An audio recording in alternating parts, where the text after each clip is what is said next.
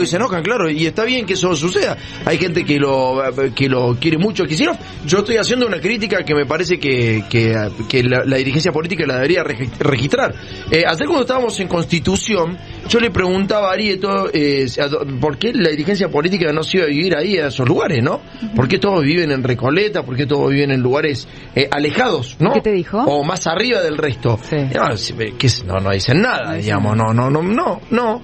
Pero si la dirigencia política a mí me demostrara que vive cerca de estos lugares, como dice Kicillof, que hay que bajar, o sea, si hay que bajar, abajo está el infierno, muchachos. Y arriba está el cielo. Todos quieren estar en el cielo.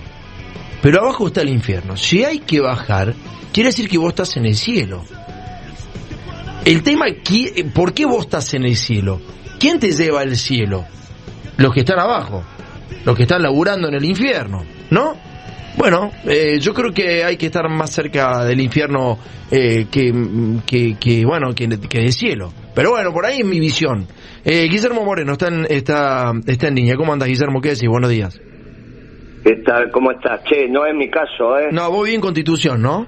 Eh, Carlos, Carlos, Calvo y Salta. Cinco días sin luz, sin agua, los vecinos cortando Estados Unidos y Lima. Está difícil acá, ¿eh? Está muy difícil. ¿Qué, mm, Un día le dije a Cristina, pero con la cantidad de funcionarios que tenemos en Puerto Madero, tendríamos que tener una básica al lado del otro y ganar todas las elecciones.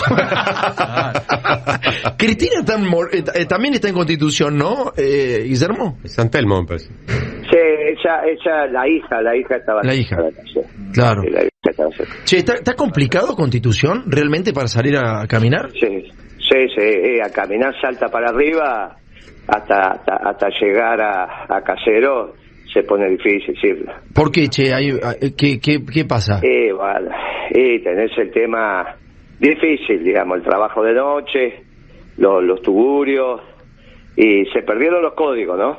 Porque Constitución, todas las terminales siempre fueron lugares, en todas las ciudades, grandes mm. ciudades del mundo pasa lo mismo. Pero siempre hubo códigos. Bueno, ahora no están los códigos. ¿Qué código, Che? Y el código de la noche. Al trabajador se lo respetaba. Mm. Sea que trabaje el que trabaja, la noche se lo respetaba. Eh, al trabajador, a las mujeres, eh, no se le hacía nada. Después, bueno, son los códigos de la noche. Pero ahora no. No, y los niños, sobre todo, Guillermo, eh, che, te venden merca al lado de, la escuela. Bueno, esto es un, esto es un desorden que, que no puede seguir. El problema eh, no es solo la venta de merca, el problema es el síndrome de abstinencia. Porque ¿cuánto terminas en, que se acabe la comercialización del Paco? 15 mm. días como máximo, semana. O sea, porque finalmente el Paco no es más que la comercialización de un producto. Entonces, vos tenés, si yo te digo a vos, mira, tenemos problema con la leche, ¿vos en quién pensás? Pensás en Arcor y pensás en Sancor, ¿está bien? Sí, en la Serenísima y Sancor. Muy bien.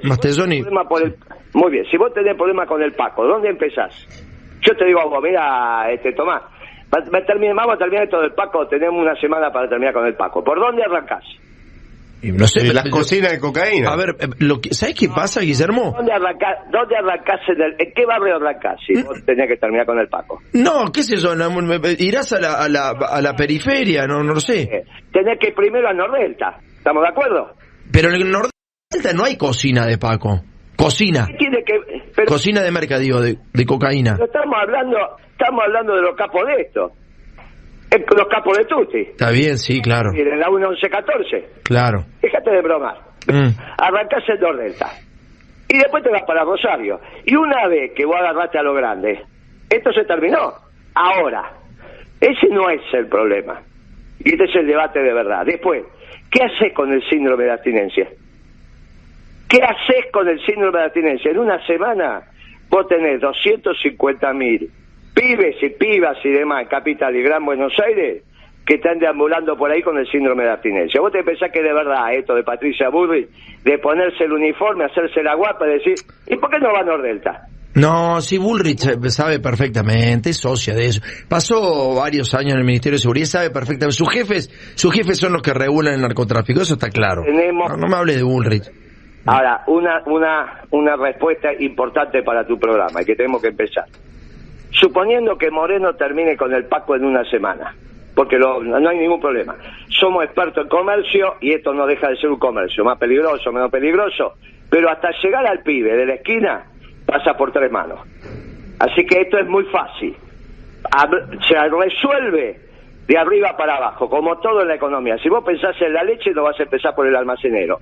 Empezás por la Serenísima y Sancor, ¿estamos de acuerdo? Sí. Bueno, con el Paco lo mismo, tenés que empezar en orden. ¿Sabes qué pasa, Guillermo? Que hay un problema grave. Hoy, hoy eh, hablando de Bullrich o de algunos candidatos, eh, dice que Bullrich fue a ver a, dos dirigentes dos, dos sindicalistas, no lo voy a nombrar porque la verdad que no vale la pena, pero son dos sindicalistas importantes para pedirle fondos para la campaña, porque lo que le falta a Bullrich es fondo para la campaña y Macri lo sabe, por eso la, la, la deja hacer daño a el resto dentro de la interna hasta tanto tenga que definirse la candidatura. Hoy sin guita no sos absolutamente nada. Si no tenés 100 millones de dólares en Argentina, no puedes ser presidente de la nación. No puede ser. O sea, vos te querés presentar, preséntate, pero no vas a ser presidente de la nación. Eh, y dice que fue a pedirle a los, a los sindicalistas, los sindicalistas le dijeron, no, no, nosotros no, no tenemos, no ponemos, eh, aparte son en dólares, ¿no? Constante y sonante para comprar el periodismo, para comprar algún canal de televisión, para, para movilizar gente, etcétera, etcétera. Necesitas mucha guita en negro, más del 60% seguramente deberá ser en negro, para que, para simular una democracia en donde la gente supuestamente te apoya, el periodismo te apoya, etcétera, ¿no? Eh, y le dijeron, no, no tenemos la guita. Yo intuyo que, eh, eh, ¿sabes quiénes son los únicos que tienen guita y en dólares? Porque la, droga sí tiene el valor del dólar. Son los narcos. Lo que hizo Bonfatti y lo que hizo Wiener, hoy lo explicábamos, digamos. Los narcos sí están dispuestos. Pero todos se hacen los boludos, ¿viste? Cuando Expert aparecía en un auto blindado o en, aviones que lo llevaban de acá para allá, Expert nunca le preguntó a Fred Machado a qué se dedicaba, si vendía bon o, o qué sé yo, vendía calzoncillos en la salada. No, eh, digamos, nunca, nunca se preguntó a Expert por qué le ponían dos choferes con un auto blindado y que esos choferes eran de la, de la CIDE. Nunca se preguntó nada de esto. O sea, el narco está metido en la política y la política está metida con el narco. Y creo que este es un año en donde la política se va a nutrir del narco. Por eso no van ah. y por eso no los bajan. Vamos a ser claros. Eh, yo he criticado mucho desde, desde el día que Cristina lo, lo, lo anunció a Alberto Fernández pero no estoy en condiciones de suscribir lo que vos decís, ni de Cristina tampoco, ni de Cristina tampoco, y yo lo estoy criticando a morir, pero no estoy en condiciones de suscribir lo tuyo. El peronismo tiene otra, el peronismo tiene, en algunos casos, tiene otras formas, porque el peronismo es un partido grande, tiene muchos afiliados, tiene alguna forma de recaudar por, por fuera de eso. Que me puedo, me puedo, entonces me puedo presentar aunque no tenga 100 millones de dólares ni contacto con los narcos. Sí, pero no va a ganar Moreno. No, no hay problema. Si no, lo importante de las batallas no es ganar, es darlas, amigo. Si no, ¿quién te dice que para empezar por el Paco tenés que empezar en Nordelta? ¿Vos escuchaste a alguien que te lo diga? Bueno, para esto están las cosas. Para esto están. Ahora, yo te aclaro, el problema viene después. Porque si vos llegás a la conclusión de que no vas a estar en condiciones de ordenar 250 mil pibes y pibas con síndrome de abstinencia. ¿Para qué te metes? Entonces, el problema es ordenar esto. Cuando vos decidís que no te metes, le quejas el campo a a los demás. Se llame... igual estás subestimando el problema, ¿eh? No son 250 mil. Eran hace 15 años 4 millones, 2 millones de usuarios y 2 consumidores. Hoy debe estar en 6 palos, ¿eh? Puede ser que tengas razón, estoy hablando capital, no, no, no, son seis palos.